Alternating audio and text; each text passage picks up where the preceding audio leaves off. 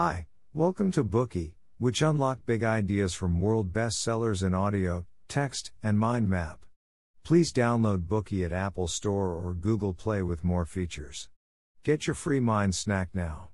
Today we will unlock the book Rites of Spring. In 1977, the National Aeronautics and Space Administration launched the Voyager 1 probe into space.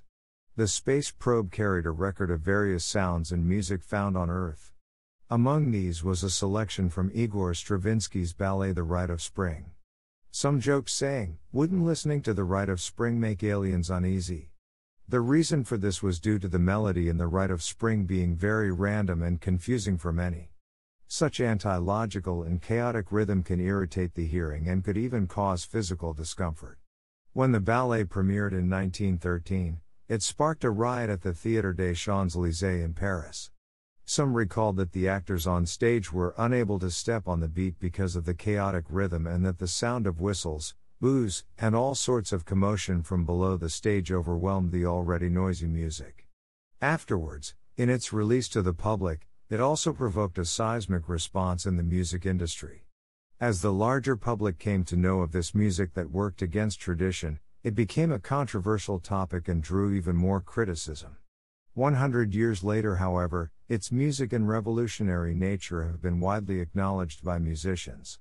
Edward Gregson says the Rite of Spring in fact signaled the true birth of modernism, more than Schoenberg's 12 tone music ever did. Conductors like Herbert von Karajan and Leonard Bernstein have also worked with Berlin Philharmonic and New York Philharmonic to perform it around the world. Why was this? Let's first look at how it was conceived. Stravinsky, a Russian American composer drew inspiration from a scene of a pagan ritual in which a chosen sacrificial virgin dances herself to death in order to create the ballet The Rite of Spring. The ballet depicts people dancing passionately under the guidance of elders to celebrate the arrival of spring in the mysterious primitive tribe. Subsequently, as a sacrifice to spring, a young girl is chosen to dance herself to death. The ballet was thus unconventional in its content, music, dance, and form.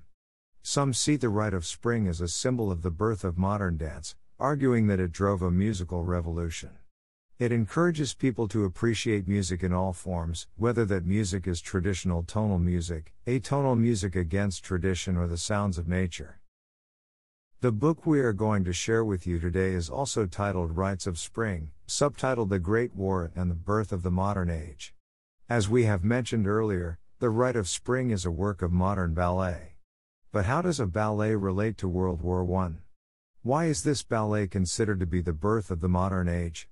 By chronicling the events from the 1913 premiere of the ballet The Rite of Spring to Hitler's death in 1945, this book probes into the causes and effects of World War I from an artistic perspective. It provides an insightful reading of the relationship between social consciousness, Cultural Dynamics, and World War I.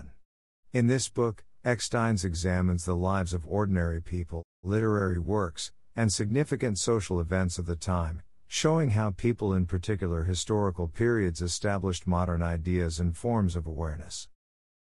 Modris Eksteins is a prominent Canadian historian, professor of history at the University of Toronto, and best selling author. His book Rites of Spring was named one of the best books of 2000 by the Globe and Mail and the New York Times that year. Also, the book won the Trillium Book Award of Ontario, Canada.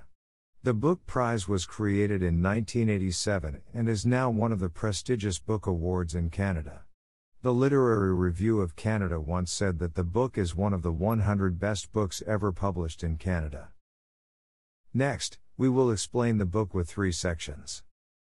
Section 1 Characteristics of Avant Garde Art. Section 2 The relationship between war and avant garde art. Section 3 Why is World War I said to be the birth of the modern age? First, let's look at the first section in order to understand the definition and characteristics of avant garde art. Avant garde was originally a French term. It refers to those at the forefront, and later it means somebody who is experimental and innovative in areas of art, culture, and politics. The avant garde is an essential concept in Western arts. It refers to artistic ideas that oppose traditional culture and deliberately violate conventional creative principles. Avant garde artists first appeared in Russia and France. Hence, it was no surprise that The Rite of Spring premiered at the Théâtre des Champs Élysées in Paris as a work of a Russian ballet company. In this book, Eksteins gives a comprehensive and detailed account of the riots at the premiere of The Rite of Spring, the after effects, the formation of the ballet company, the choreographic creation, and so forth, as the ballet is a prime example of being avant garde art. We can see many avant garde characteristics in the dance. The most notable characteristic of avant garde art is rebellion and taking a stand against tradition. Before the 20th century, classical ballet was the mainstream form of performance on stage. Traditional classical ballet was remarkably meticulous with regard to the details, such as strict techniques, dress code, dance steps, and so on. Although ballet originated in Italy and became standardized and gained popularity in France, Russia was where it had its heyday at the end of the 19th century. Then, at the beginning of the 20th century, starting from Russia, ballet started to spread around the world. A Russian ballet company founded by Serge Diaghilev in Paris in 1909 would become instrumental in promoting modern ballet.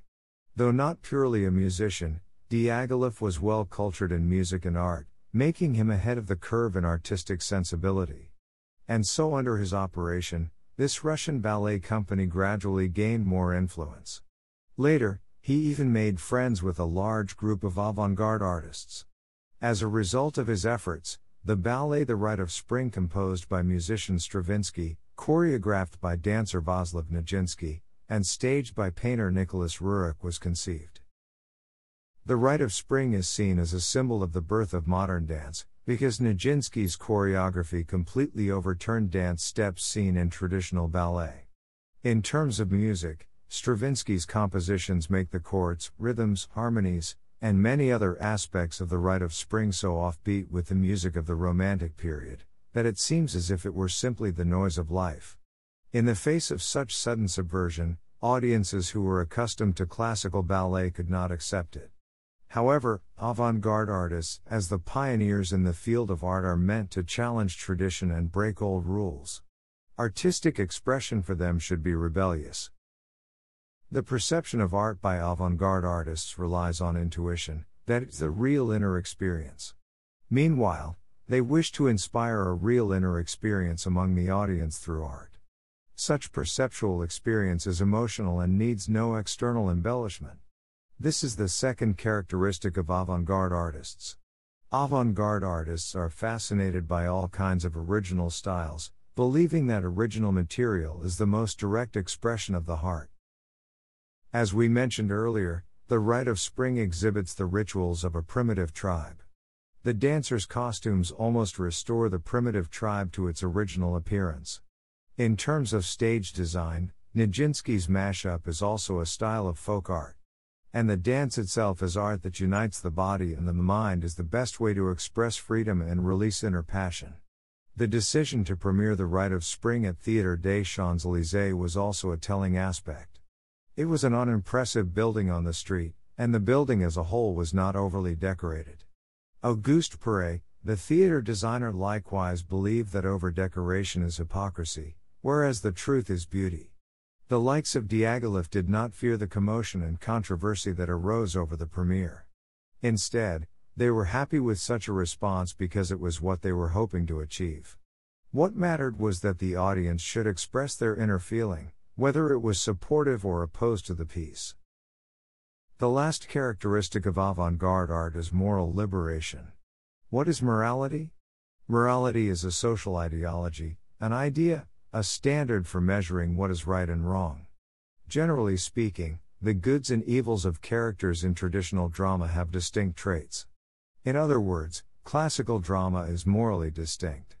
The plot of The Rite of Spring is set in a primitive society, in a time when there is no clear moral sense. For the arrival of spring, the young girl obeys her fate and sacrifices her own life. There is no clear right or wrong in the story, and people have no clear position on life and death.